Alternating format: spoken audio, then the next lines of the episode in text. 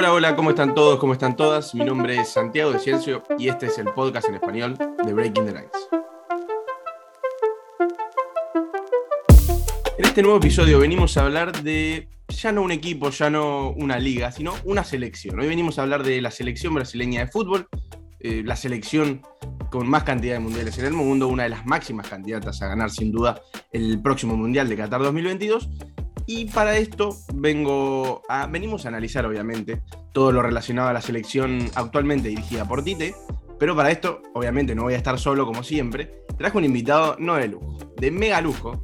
Gustavo Fogaza, un especialista eh, obviamente brasileño, que nos va a venir a hablar de, todo lo relacionado a la selección brasileña, miembro de todo el fútbol, Go al Brasil y de Futuro Podcast, obviamente uno de los podcasts que más me gusta a mí, sin lugar a dudas, y por eso lo trajimos acá, así que Gustavo, ¿cómo estás?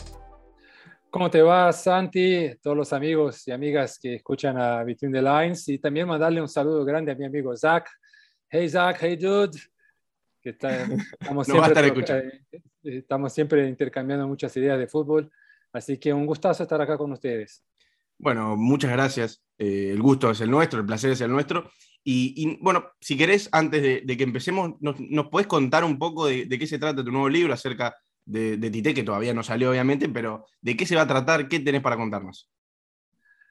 Sí, es, es, un trabajo bastante interesante, pues eh, al contrario de Argentina, acá en Brasil no hay mucha literatura sobre eh, el análisis de fútbol, ¿no? sobre eh, qué, cómo trabajan los entrenadores, cómo funcionan los equipos tácticamente. Es, es, todo muy focado en la biografía, ¿no? algo personal, la lucha de vida que tiene uno, un jugador, un entrenador, pero no una visión más analítica, más táctica sobre el fútbol.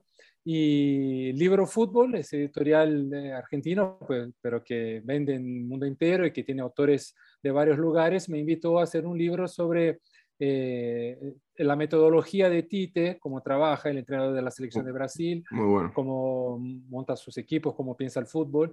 Así que estoy desde el año pasado, por principalmente por el tema de la agenda de, de Tite, es muy difícil que nos juntemos a charlar, entonces cuando nos juntamos intento sacarle el máximo posible, pero a veces hay una diferencia muy grande de lo que uno habla antes de un torneo como Copa América y, un y después de tres meses, no cambian muchas cosas, y, pero seguro que vamos a dejar una obra que va a representar bastante el trabajo de este entrenador, que para mí hoy es el mejor entrenador de Brasil, está en el lugar correcto para la calidad que tiene como profesional y, es una oportunidad también de dejar a las futuras generaciones eh, esas ideas y cómo trabaja y cómo se ve el fútbol hoy en, el siglo XXI, en 2021.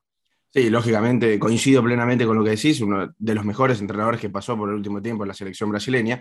Y como decimos, para ir metiéndonos un poco en el tema, otra cosa antes de entrar, perdóname Gustavo, obviamente vamos a estar eh, atentos a la salida, nos tenéis que comunicar obviamente y lo vamos a estar también transmitiendo por nuestras redes y obviamente leyéndolo esos... Y, y después inclusive hacemos un episodio especial sobre eso también, no hay problema. Exactamente, exactamente, lo podemos hacer sin lugar a dudas, pero, pero como decía, Brasil sin dudas es el máximo candidato, de los máximos candidatos en cada competición en la que se presenta, en cada competición que disputa.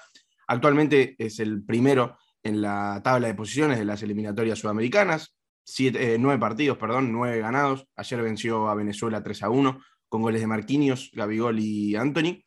Y no sé cómo lo ves vos, eh, Gustavo, pero bueno, esto es, no es algo de visión, sino ayer hizo un récord, que es la primera selección con Mebol con 10 victorias consecutivas en eliminatorias. Como dije, el líder invicto. Es la mejor, de la, la mejor ofensiva, 22 goles en las eliminatorias. Mejor defensa, 3 goles recibidos nada más y siete arcos en cero. No sé cómo lo ves vos, lo considerás un equipo que está muy sólido. Ayer no tuvo sus mejores partidos, no sé si opinás lo mismo. Se lo vio bastante endeble más que nada en el primer tiempo. En el segundo tiempo, quizás, a pesar de no tener un buen partido, pudo hacerse sin, sin problemas de los tres puntos, pero sufrió un poquito y ante una selección que a priori es una de las más débiles de toda la Conmebol. Claro. Eh, eh, es muy loco eso, Santi, porque acá en Brasil tanto la hinchada cuanto nuestros amigos, colegas de, la prensa, en general, están criticando demasiado a la selección o cómo juega o el trabajo de Tite. Eh, y yo eh, intento entender de dónde viene esa tanta crítica, de dónde viene tanta negatividad, porque eh, yo no, logro ver esos problemas que todos apuntan como si fueran algo terrible. Yo veo un trabajo muy bien hecho, muy sólido. Eh, yo en el libro inclusive divido el trabajo de Tite en la selección 1.0, que es hasta el final del, Mundial de Rusia, en la selección 2.0, que es hasta el final de la Copa América 2019 y actualmente estamos en, la selección 3.0, que es una selección de, transición de muchas figuras, transición de algunos eh, conceptos tácticos, que vamos a hablar después sobre eso, pero es un momento de análisis del propio entrenador con su trabajo y con sus jugadores, eh, visando lo que va a ser la selección 4.0, que es la del Mundial del año que viene. Y entonces yo analizando eso puntualmente, el trabajo de hoy, de lo que estamos viendo hoy, eh, es un trabajo que tiene que tener el permiso de equivocarse, porque está buscando cosas nuevas, porque está intentando cosas nuevas. Ya está garantizada la clasificación para el Mundial. Nadie le va a quitar Brasil de, de Qatar y, da lo mismo quedarse en primero o en cuarto, porque sí, va a clasificar igual. es la misma situación a clasificar igual y después en el sorteo no significa nada la posición en las eliminatorias, así que da lo mismo. No, y es muy probable también que Brasil termine como una de las cabezas de serie del Mundial, eso también, eh, claro. para, para, los que sepan, van a estar Qatar como cabeza de serie y después los siete primeros eh, en el ranking FIFA y Brasil es muy probable que entre Brasil y Argentina puedan meterse como cabeza de serie y eso también es un gran plus para el equipo porque, entre comillas, es probable que pueda tener selecciones más accesibles en fase de grupos esto no te garantiza nada, pero eh, yo en, parte coincido con lo que decís vos porque es momento de, probar, es momento de probar jugadores, de probar esos jugadores que no estuvieron en otras convocatorias. Después nos vamos a meter un poco con los nombres eh, propios, pero sea el caso de Anthony, sea el caso de Rafinha, que son de los últimos jugadores que están entrando en las convocatorias, y que es momento de probar esos jugadores, es momento de equivocarse, es momento de, no solo probar jugadores, sino probar formaciones, probar tácticas que le puedan dar otras variantes también porque, como decís vos, la selección de Qatar va a, tener que ser otra la de, este, de, estas eliminatorias porque se tiene que probar contra otras selecciones, que es otra cosa de las que después te quiero preguntar. Sí, porque fíjate que luego que, que Tite asumió la selección, lo que hizo fue trasladar todo el trabajo que él había hecho reciente en el Corinthians, a donde había sido campeón de Brasil, e inclusive llamó a seis jugadores que estaban con él en el Corinthians para repetir exactamente cómo jugaba el Corinthians en la selección. Y fue por eso que en, las, en los tres primeros partidos de las eliminatorias para el Mundial de Rusia, Brasil jugó tan bien y funcionó tan bien porque era una idea que él ya, ya tenía formatada y que trajo jugadores que encajaron en esa idea. O sea, no fue como que empezó a trabajar a partir de los talentos o las características que tenía en mano. No, vino con una idea fija y ahí los demás se acoplaron a eso. Luego, después del Mundial de 2018, que es bueno decir también que en el partido con Bélgica, eh, Bélgica estuvo, fue muy inteligente en la proposición que hizo la selección de Bélgica en el primer tiempo, ¿no? Con, eh, cambiando Lukaku de lugar, eh, poniendo a De Bruyne por la derecha, o sea, hubo muchas ideas que Brasil no, estaba, no las estaba esperando, pero en la segunda etapa vino muy bien Brasil, tuvo una infinitud de, de chances de hacer el gol, pero bueno, Courtois estaba en la mejor noche de su vida, el nerviosismo de, esa situación hace con que la pelota quede más pesada o que se queme. Bueno, vos sabés cómo es el fútbol y, es así, pero Brasil jugó muy bien eh, en la segunda etapa. Pero la gente quedó acá como, ah, perdimos para Bélgica, ¿quién es Bélgica en el escenario del fútbol? ¿no? Se tomó como una humillación muy grande. Y, para nosotros que analizamos y, vemos al fútbol con más, más profundidad, entendimos que que fue un buen partido, un buen partido de fútbol y que ah, podría muy bien haber clasificado Brasil, pero no, clasificó Bélgica, pero fue justo por igual, ¿no? Y no había que decir, bueno, vamos a sacarle a ti, te está todo mal, está todo equivocado, no. Y, y luego, después de, esa, de ese momento, perdió a dos jugadores por eh, eh, motivos diferentes, que era Paulinho y, y Renato Augusto, que eran sus, eh, realmente sus talismanes, pero también los símbolos de esa forma de jugar que él había traído del Corinthians y que implementó hasta el Mundial. Cuando perdió esos dos jugadores, ¿qué pasaba? No, Paulinho era un, es un box-to-box, que es un tipo que es muy fuerte defensivamente, pero que tiene un con mucha personalidad, sabe atacar espacios con mucha inteligencia. Lo vemos muchas veces en la pequeña área ahí para finalizar y son muchos goles ahí. Por muy completo, sí, sí. Muy completo. Es un, es un volante defensivo, pero que ataca muy bien y es goleador. Y Renato Augusto era ese tipo que, que Tite llama de ritmista, que es el tipo que da el ritmo al partido y al equipo. el que va llevando las riendas del equipo, más o menos. El, enganche de acá de Argentina, por ejemplo, pero más moderno. Sí, es que pasa que el enganche por ahí actúa en, en, zonas de la cancha diferentes, ¿no? El, el, enganche vos lo vas a ver muchas veces por detrás de los volantes, retornando un poco más al medio. Ese ritmista que quería Tite, que es una, una palabra que inventó él, el ritmista ese es un tipo que fluctúa ahí entre las líneas cerca del área del adversario y que consigue muchas veces entrar en diagonal, consigue meterle un pase eh, eh, en el espacio abierto para quien viene de las puntas, pero que, que no es propiamente el tipo que, que construye el, el juego, ¿no? Como puede ser Riquelme o, o Ronaldinho claro, Claro, sí, por eso, por eso también intenté utilizar el un poco más moderno, porque ahora ya no se ve mucho el enganche. Eh, en, el mundo.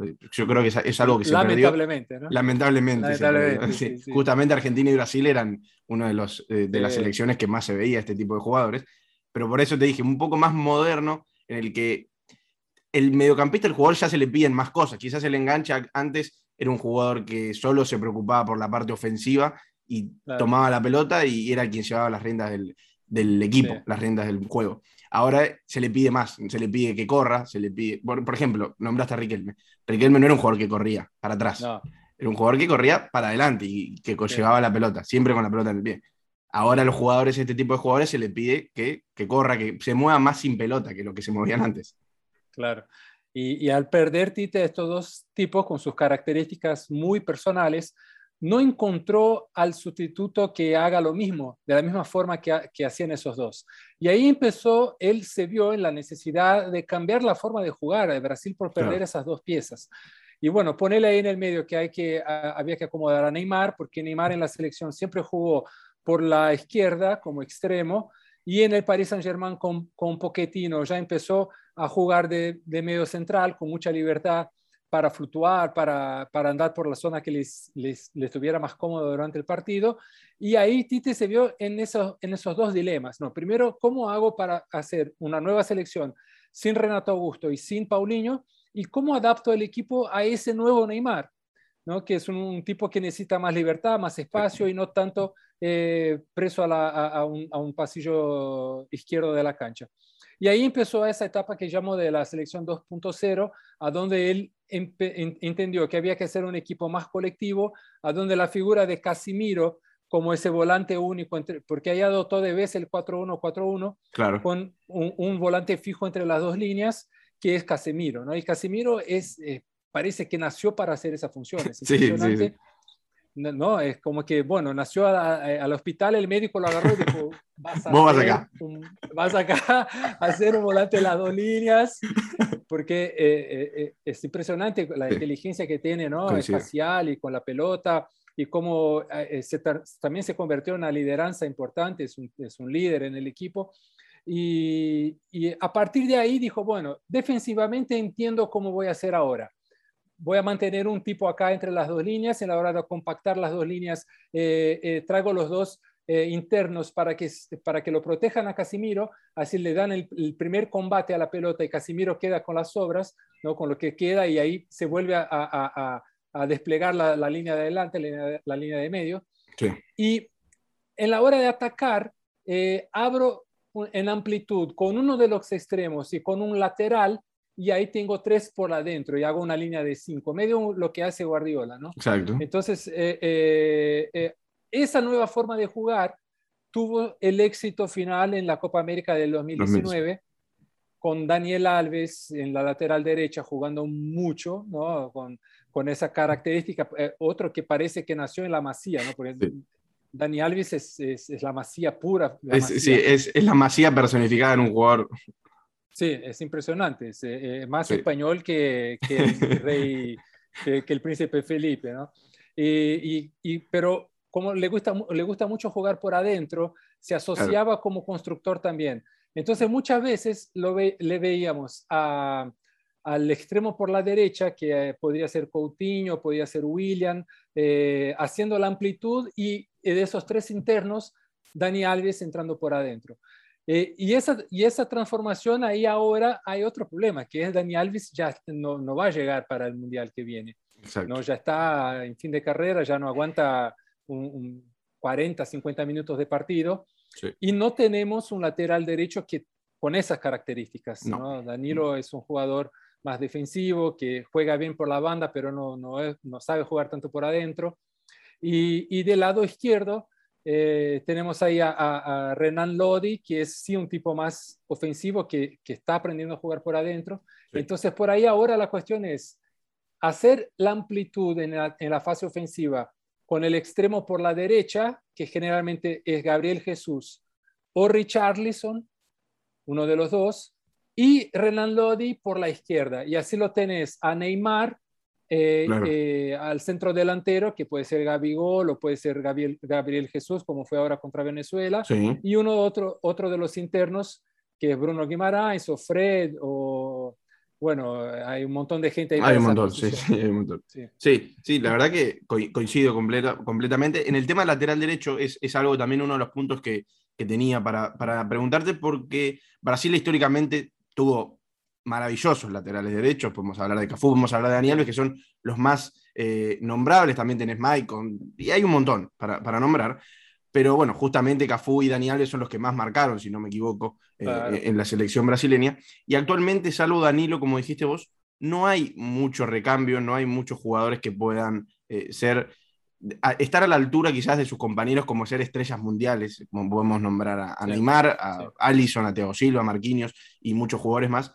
Y creo que es una de las, si no me equivoco, y, quiero que vos me, lo confirmes, es la posición a mejorar quizás de cara al Mundial de Qatar del año que viene, ¿no? Pero vos sabés, Santi, que eso es un problema de los equipos acá en Brasil. Ya hace bastante, bastante tiempo que no tenemos revelaciones en esa posición importantes en el campeonato brasileño, en, las competiciones de, base, ¿no? en los sub-20, sub-17. No, no, se ve grandes figuras o grandes talentos que uno diga, uh, ahí viene el nuevo Cafú, el nuevo Dani Alves, el nuevo Leandro, el nuevo Jorginho. No hay eso, esas figuras surgiendo. Por ahí es una cuestión de de trabajo en, en, en, esas categorías, de encontrar esos jugadores y trabajarlos para que lleguen al profesional. Pero eh, eh, realmente tenés razón, es un problema que hay hoy en el fútbol brasileño. Así también como hay un problema en relación al centro delantero, y ahí me vas a decir que estoy loco. No, coincido, coincido completamente. Coincido. No, porque ahí tenemos, eh, si vas a Romario, Ronaldo, si va más atrás con, con Bebeto, con Roberto Dinamite, con equipo, bueno, hay eh, grandes figuras que, que, pusieron la nueve de la selección de Brasil. Adriano. por supuesto, Adriano. Y, y hoy eh, tenemos este, jugadores que están más o menos en el mismo nivel, pero ninguno es top mundial que uno diga, bueno, ahí está Lewandowski, por ejemplo, o Haaland, que son tipos increíbles que, que de donde están patean y hacen gol. Y, tanto Gabriel Jesús, que no es un 9-9. Eso te iba a decir. Eso te iba a decir, como que. Perdón, Gustavo, que no solo es que no tengan un delantero centro que sea top mundial, sino que también creo que no está esa clase de delantero como las que mencionás vos, un delantero puro, un delantero de área. Si bien Gabigol, Gabriel Barbosa, para los que sepan otro nombre, es un delantero goleador, es un delantero que define, pero no, lo noto con quizás más características, un, delantero más dinámico que te puede aparecer por una banda. Es el caso de Gabriel Jesús, que él mismo dijo eh, jugando para el Manchester City que él se sentía más cómodo jugando por izquierda, si bien eh, Guardiola lo utiliza mucho tiempo como delantero, también lo utiliza por afuera. Pero después, salvo Mateus Cunha también, que puede jugar como delantero, pero también los noto como delanteros que son goleadores, delanteros que son referencia, pero no ese tipo de referencia como los que mencionabas vos. No sé si coincidís con lo que digo. No, totalmente, totalmente. Eh, fíjate vos, vamos a, quedarnos solamente acá con el fútbol sudamericano, ¿no? Fíjate tipos como, como Suárez, como Crespo, como Batistuta, eh, como dijiste vos, Romario, Ronaldo, Adriano, esos tipos tenían una, una cosa que es impresionante, que es así. Primero, un, sentido de inteligencia posicional increíble. Tremendo. Siempre sabían estar en el lugar cierto en la hora cierta para meterle adentro la pelota. Eh, era una cosa así nata de ellos, ¿no? Es como que venían así y que solamente eso iba mejorando a lo largo del tiempo. Y, y, luego, después de eso, está esa cuestión de, de, la vocación ofensiva. Es una cuestión de decir, el centro delantero tiene una, una, característica que es así, no, yo la voy a meter, yo, yo, voy a hacer gol. Acá en Argentina se le dice olfato de gol. Olfato de gol que siempre sabe dónde la pelota puede llegar para empujarla, aunque sea, porque puede ser un rebote, pero el, el delantero centro que, del que estamos tratando de mencionar es ese que sabe cuando un compañero tiene la pelota, sabe dónde posicionarse correctamente para si llega a tener un rebote, si llega a haber un pase de gol, estar ahí para, para empujarla y convertir el gol. Tal cual. Por ejemplo, el chileno Salas, que, que, que, era impresionante también esa inteligencia espacial de estar. Palermo, acá en Argentina. Palermo. Y fíjate que estamos hablando de jugadores que tienen características físicas muy diferentes, que por ejemplo, Palermo, Crespo eran tipos un poco más posicional, eh, más fijos, así como referencia, y después tenés, eh, qué sé yo, a Ronaldo o, o a Salas que eran de más movilidad, y todos tenían ese olfato de gol fundamental para hacer lo que se transformaron en ser. Y eso en Brasil hoy no hay, ese jugador con ese olfato de gol. Eh, bueno, en verdad hay, pero están en la cuarta división, en la tercera división. Hay jugadores que acá que están metiendo goles eh, de, montón, pero que no son nivel internacional, nivel selección. Entonces, eh, si, vos pensás en eso, también es un problema para Tite, porque él tiene que pensar el equipo de acuerdo a la característica de estos centros delanteros eh, otro que no hablamos es Roberto Firmino, que es un jugador muy inteligente, que funciona muy bien, pero que es un 10 que a lo largo de la carrera se convirtió en 9. Tuvo ese problema, eh, está teniendo ese problema en el Liverpool. Eh, está siendo relegado quizás por Diego Jota, que tampoco es un delantero referencia, pero a pesar de su baja estatura, a pesar de su pequeña contextura física, que Roberto Firmino es más grandote, como se le dice acá en Argentina, tiene ese mayor quizás olfato de estar para empujarla, acompañado por Mané y Salah, que Firmino en estos últimos años siempre se, supo las características de Firmino, que es un jugador más de creación, quizás de retrasarse un poco más para buscar la pelota. Firmino perdió ese, ese poder de estar ahí para, para, meter el gol, sino que se lo ve más atrás que sus dos extremos, que eran Mané y, y Salah. Entonces, creo que en eso coincido, en el que también estas características de Firmino se ven reflejadas eh, en la selección brasileña. Y una cosa, un, algo que me puse a pensar recién mientras estábamos hablando del 9, es que quizás para las características de los acompañantes ofensivos que vaya a tener el delantero, sacando también tenemos a Richarlison, Richarlison que es un jugador que si bien puede jugar de delantero, se lo nota mejor y más cómodo con un delantero referencia como acompañante, en el caso del Everton con Calvert Lewin o con Salomón Rondón actualmente con el esquema de Rafa Benítez. No sé si vos ves, eh, acá justamente hablando del delantero, que por las características de esos acompañantes, sea Neymar, sea Anthony, sea Gabriel Jesús, sea Rafinha, sea el que sea, Vinicius, el mejor para este tipo de, para esta posición en específica sea Gabriel Barbosa, eh, Gabigol, que sea quizás el que tiene más olfato para, para ese tipo de jugadas. Sí, eh, fíjate qué loco que el si vamos a hablar como se habla en España, el Pichichi de la, de la época de Tite, el, que hizo más goles durante ese periodo de Tite, desde el 2016 hasta hoy, es Gabriel Jesús. Gabriel Jesús es, es, su, es su, goleador.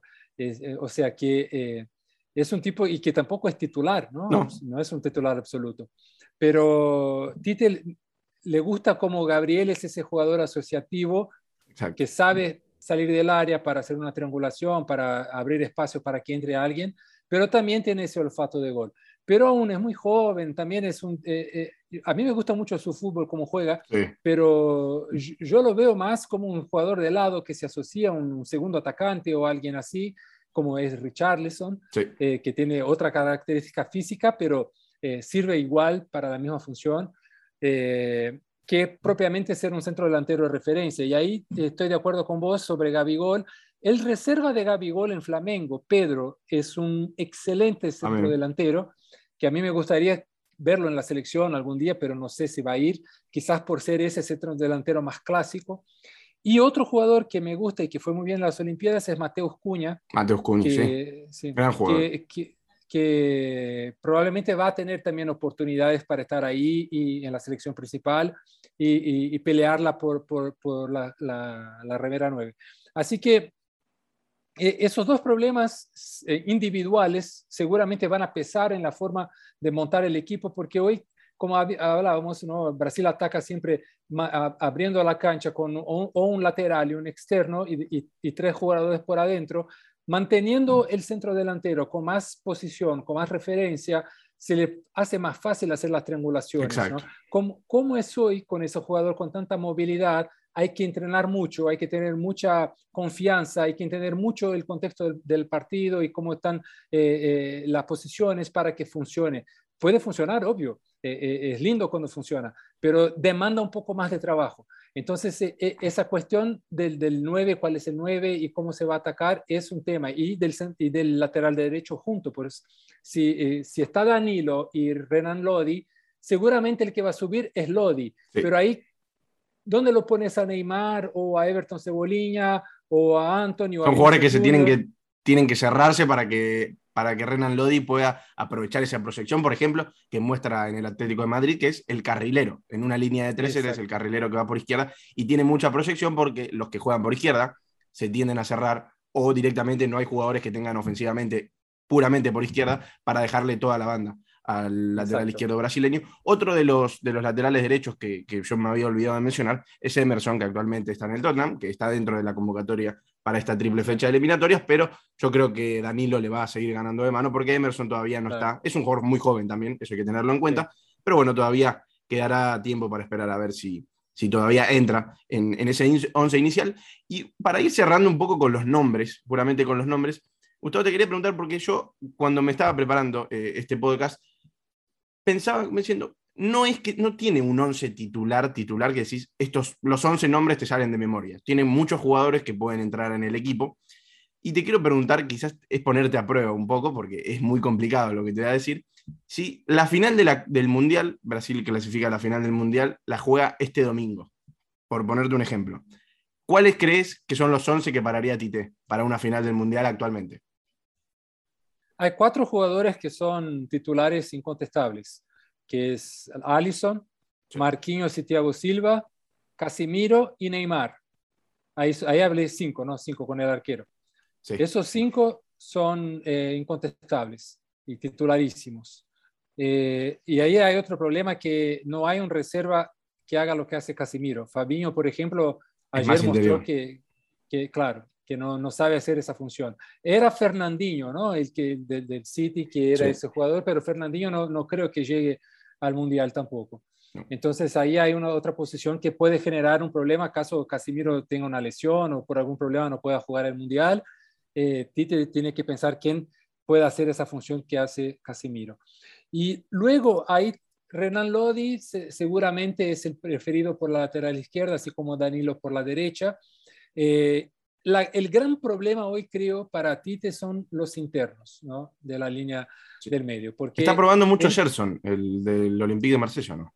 Sí, Gerson, Bruno Guimaraes, Felipe Coutinho, eh, Everton Ribeiro. Eh, Paquetá. ¿Quién más? Paquetá, Paquetá fue muy bien ahora en la Copa América y, se ganó una posición se entiende muy bien con Neymar. Sí. Entonces hay para dos posiciones hay cinco o seis jugadores que, es una duda quién va a jugar por ahí. Eh, luego, la banda izquierda es de Neymar, ah, pensando como, como inicio, ¿no? Porque no, se queda ahí. Pero Neymar por la izquierda y luego en la, la derecha Richarlison o Gabriel Jesús.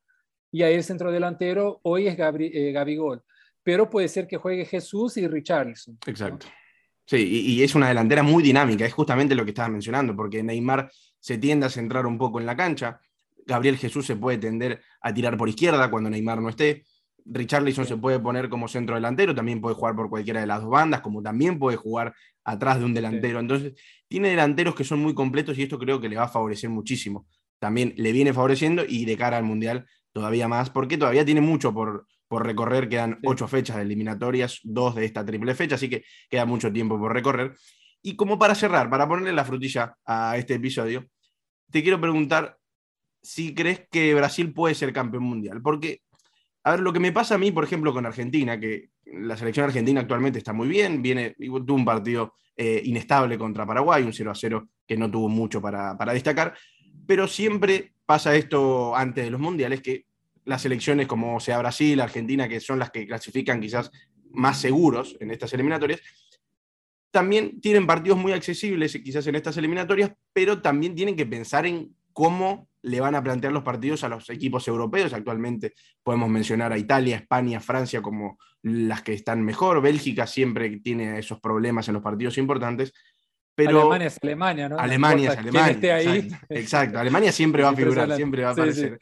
Entonces, eso es lo que me da dudas, porque Argentina y Brasil vienen muy bien, pero después hay que ver, porque el último campeón sudamericano fue justamente Brasil en el 2002, después tuvimos eh, todos campeones europeos. Entonces, ¿crees que Brasil puede ser campeón mundial seriamente?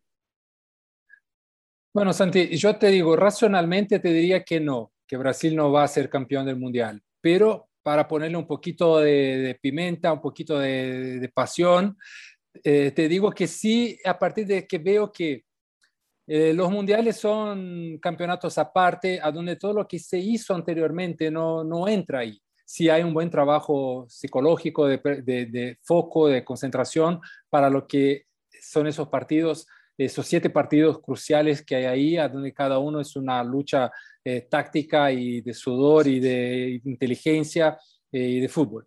Entonces, Brasil tiene posibilidad de, llegar porque, claro, hay jugadores de calidad, hay un excelente entrenador, hay unas ideas tácticas que están muy claras y que están muy bien ejecutadas en la cancha, pero vamos a pensar que hay equipos que están quizás una etapa adelante, eh, que tienen jugadores que la pueden desequilibrar de una forma más eh, seguida, por decir así.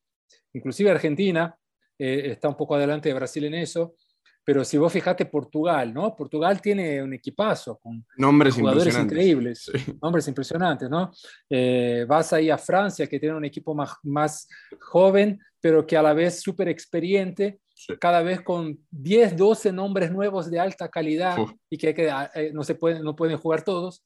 Entonces, puede ser que esos equipos sean los campeones, ¿no? Francia, eh, Portugal, Portugal. Eh, Bélgica viene, muy bien, eh, Alemania siempre está ahí para, para hinchar las pelotas. Una expresión muy argentina, dijiste. no, porque Alemania es increíble, agarran los 11 de, que juegan, qué sé yo, al polo y, lo ponen a jugar al fútbol. Y van a ganar igual. Van a ganar igual, sí, es impresionante. Y, y bueno, eh, con un poco de suerte, claro, la suerte en el fútbol hace parte, ¿no? De, es, un, es, un, deporte sistémico, caótico, a, donde la, la, suerte, el azar, el, aleatorio es muy fuerte, entonces por ahí sucede de que a la suerte eh, sople a favor de Brasil en algún momento, entonces todo eso permite de soñar, decir, sí, Brasil puede llegar a la final y sí puede ser campeón. Pero ahí si me pongo en la posición de analista, de, de periodista más serio, más razonable, yo digo, bueno, no, lo máximo que podemos aspirar es a una semifinal y, bueno, ya es soñar mucho para mí llegar a la semifinal. Así que veo así eh, esa situación. Y ahí el problema también, Santi, es que es muy difícil hacer amistosos hoy en día con selecciones europeas o selecciones más fuertes. Muy difícil, sí. Porque ya está ahí la Liga de las Naciones que ocupa todo el espacio del, calendario europeo. Eh, nos queda jugar con equipos de Asia, de África y entre nosotros y, parece que como que no, no, podemos medir a dónde estamos exactamente como selecciones en Sudamérica y, pensar, bueno, eh, es medio que volar a ciegas, ¿no? Pero si uno piensa cómo era allá en los años 50, en los años 40, era así. Claro. ¿no? Era, era, ir, ir, y jugar, ir y ver qué pasa. Ir y jugar, ir y jugar, hermano. Por eso digo, eh, eh, tanto Brasil como Argentina, si van en lo ir a jugar, focados, concentrados, con el excelente trabajo que está haciendo Argentina y el excelente trabajo que está haciendo Brasil, pueden muy bien los dos llegar a la final. Sería buenísimo. Total condiciones de ser Sería muy lindo. Sería increíble, sería lindo, sí. Ojalá. Bueno, la verdad que yo coincido completamente. Como puede pasar, eh, porque también es lo que decís vos, el factor suerte va a jugar siempre eh, en el fútbol y más en este tipo de torneos que Obviamente el campeón mundial no va a ser por casualidad, va a ser porque se lo merece realmente, como lo vienen siendo todos los últimos campeones, sino que también la suerte en este tipo de cruces, quizás en un octavo de final, en un cuarto de final, tener un poco de suerte te va a ayudar y eso va a ser fundamental, pero yo creo que obviamente Brasil como equipo, selección más grande de, todo el mundo, de toda la historia, siempre va a ser el candidato o de los máximos candidatos, sacando la actualidad y, creo que tranquilamente puede ser campeón mundial, al igual que Argentina, que creo que son los, las dos selecciones más fuertes que tenemos acá en Sudamérica. hay algo, perdón que te interrumpa, que eh, yo, yo viví más de 20 años eh, afuera de Brasil, en diferentes países y lugares de Europa también, y es, impresionante, es, increíble el respeto que tienen por Brasil y Argentina y Uruguay en términos de fútbol. O sea, eh, esas, esas camisetas tienen un peso enorme, tienen un valor muy grande y es como que, que nos miran como gigantes. Claro. ¿no? no nos miran de igual para igual, ¿no? Salvo Italia, que es Italia, igual para igual. Sí, que Italia está realmente, no le importa a nadie y nadie y, juegan su juego y son así, es su forma de jugar. Pero eh, de Alemania, Francia, Portugal, España, los equipos más chicos, todos miran a Brasil y Argentina como gigantes y dicen, bueno, ganarle a Brasil, ganarle a Argentina es un hecho heroico, es impresionante. Entonces, usar eso también a nuestro favor. ¿no? en un mundial. Sí, usar eso a nuestro favor es una herramienta importante. Sí, sí, eso sin lugar a dudas. Y quizás a muchos les extrañe, porque después de toda la pica que tuvo Argentina con Brasil, de la mano de Richarlison, de Rodrigo de Paul por las redes sociales, acá viene una unión de decir, bueno, vamos para adelante juntos, Argentina, Brasil, Sudamérica tiene que volver a ganar un mundial, como dijimos, 19 años hace que, no van, 13, eh, perdón, 20 van a ser en el próximo mundial, que Sudamérica no gana un mundial, así que vamos a hacer fuerzas, obviamente yo voy a querer que gane Argentina, Gustavo va a querer que gane Brasil, pero bueno, juntos vamos a, a tratar de hacer la mayor fuerza para que Sudamérica vuelva a estar en lo más alto, así que Gustavo, yo creo que hicimos un análisis más que completo de todo lo que es la selección de Brasil, y, te agradezco por haberte pasado y haber aportado tanto al episodio. Yo que agradezco a vos, a todos los amigos eh, conectados a, BTL y espero volver. Obviamente. Un gustazo estar acá y hablar de eso que nos enamora, nos apasiona, nos hace despertar y dormir tranquilos o no tan tranquilos, no tan tranquilos. como es el fútbol. y, bueno, perdón, antes de despedirte, eh, ¿dónde te puede seguir la gente? ¿Dónde te podemos ver? En Twitter, por ejemplo. Comentanos un poco eso. Claro, eh, estoy en Twitter, es arroba eh, pitaco do gufo con dos Fs, gufo con dos Fs. En YouTube está mi canal que es O Esquemão, donde hago más análisis, porque yo trabajo mucho con datos, análisis de fútbol por, datos, ahí hago muchos videos en torno de ese tema. Buenísimo. Eh, y en Instagram estoy como persona normal ahí para acompañar mi vida. No hablo tanto de fútbol ahí porque hay hago otras cosas también. Exactamente, la gente vive además de trabajar. Exacto. Hay que, hay que, desestresar un poco la vida laboral y hay que mostrar también lo que uno hace. Es que el fútbol, el fútbol te absorbe demasiado. Y más ahora que hay un partido cada dos días. O todos hay que verlo todo y uno tiene ganas de verlo todo. El otro día estaba mirando Irak y Líbano. Escúchame. ¿Qué me pasa, no? Que estoy acá mirando Irak y Líbano. No puede ser. Yo el otro día me puse a ver la Liga de Qatar, me puse a ver el equipo de Xavi, a la alzada. Imagínense. Me, ganaste. Pero bueno, te, agradezco mucho, la verdad que la pasé muy bien. Tuvimos muchísima información y muchísima información de, buena mano, de buenísima mano. Así que te agradezco mucho, Gustavo. Agradezco a toda la gente que nos escucha. Recuerden que nos pueden seguir en nuestra página arroba breakingthelines.com, donde tienen todos los artículos para leer Acuérdense que están en inglés, como les digo siempre, si no saben inglés, ténganse el traductor a mano porque son artículos imperdibles y en cualquier plataforma de podcast que les guste, sea Spotify, Apple Podcast, Google Podcast, en donde nos pueden seguir y pueden escuchar cualquier tipo de episodio de los que venimos trayendo. Mucho hablando de fútbol europeo, hoy vinimos a hablar y traer a la Conmebol en lo más alto, como lo hicimos también en el primer episodio hablando un poco de Argentina. Así que te agradezco mucho, Gustavo, le agradezco a toda la gente y nos estaremos viendo en el próximo episodio. Chau, chau.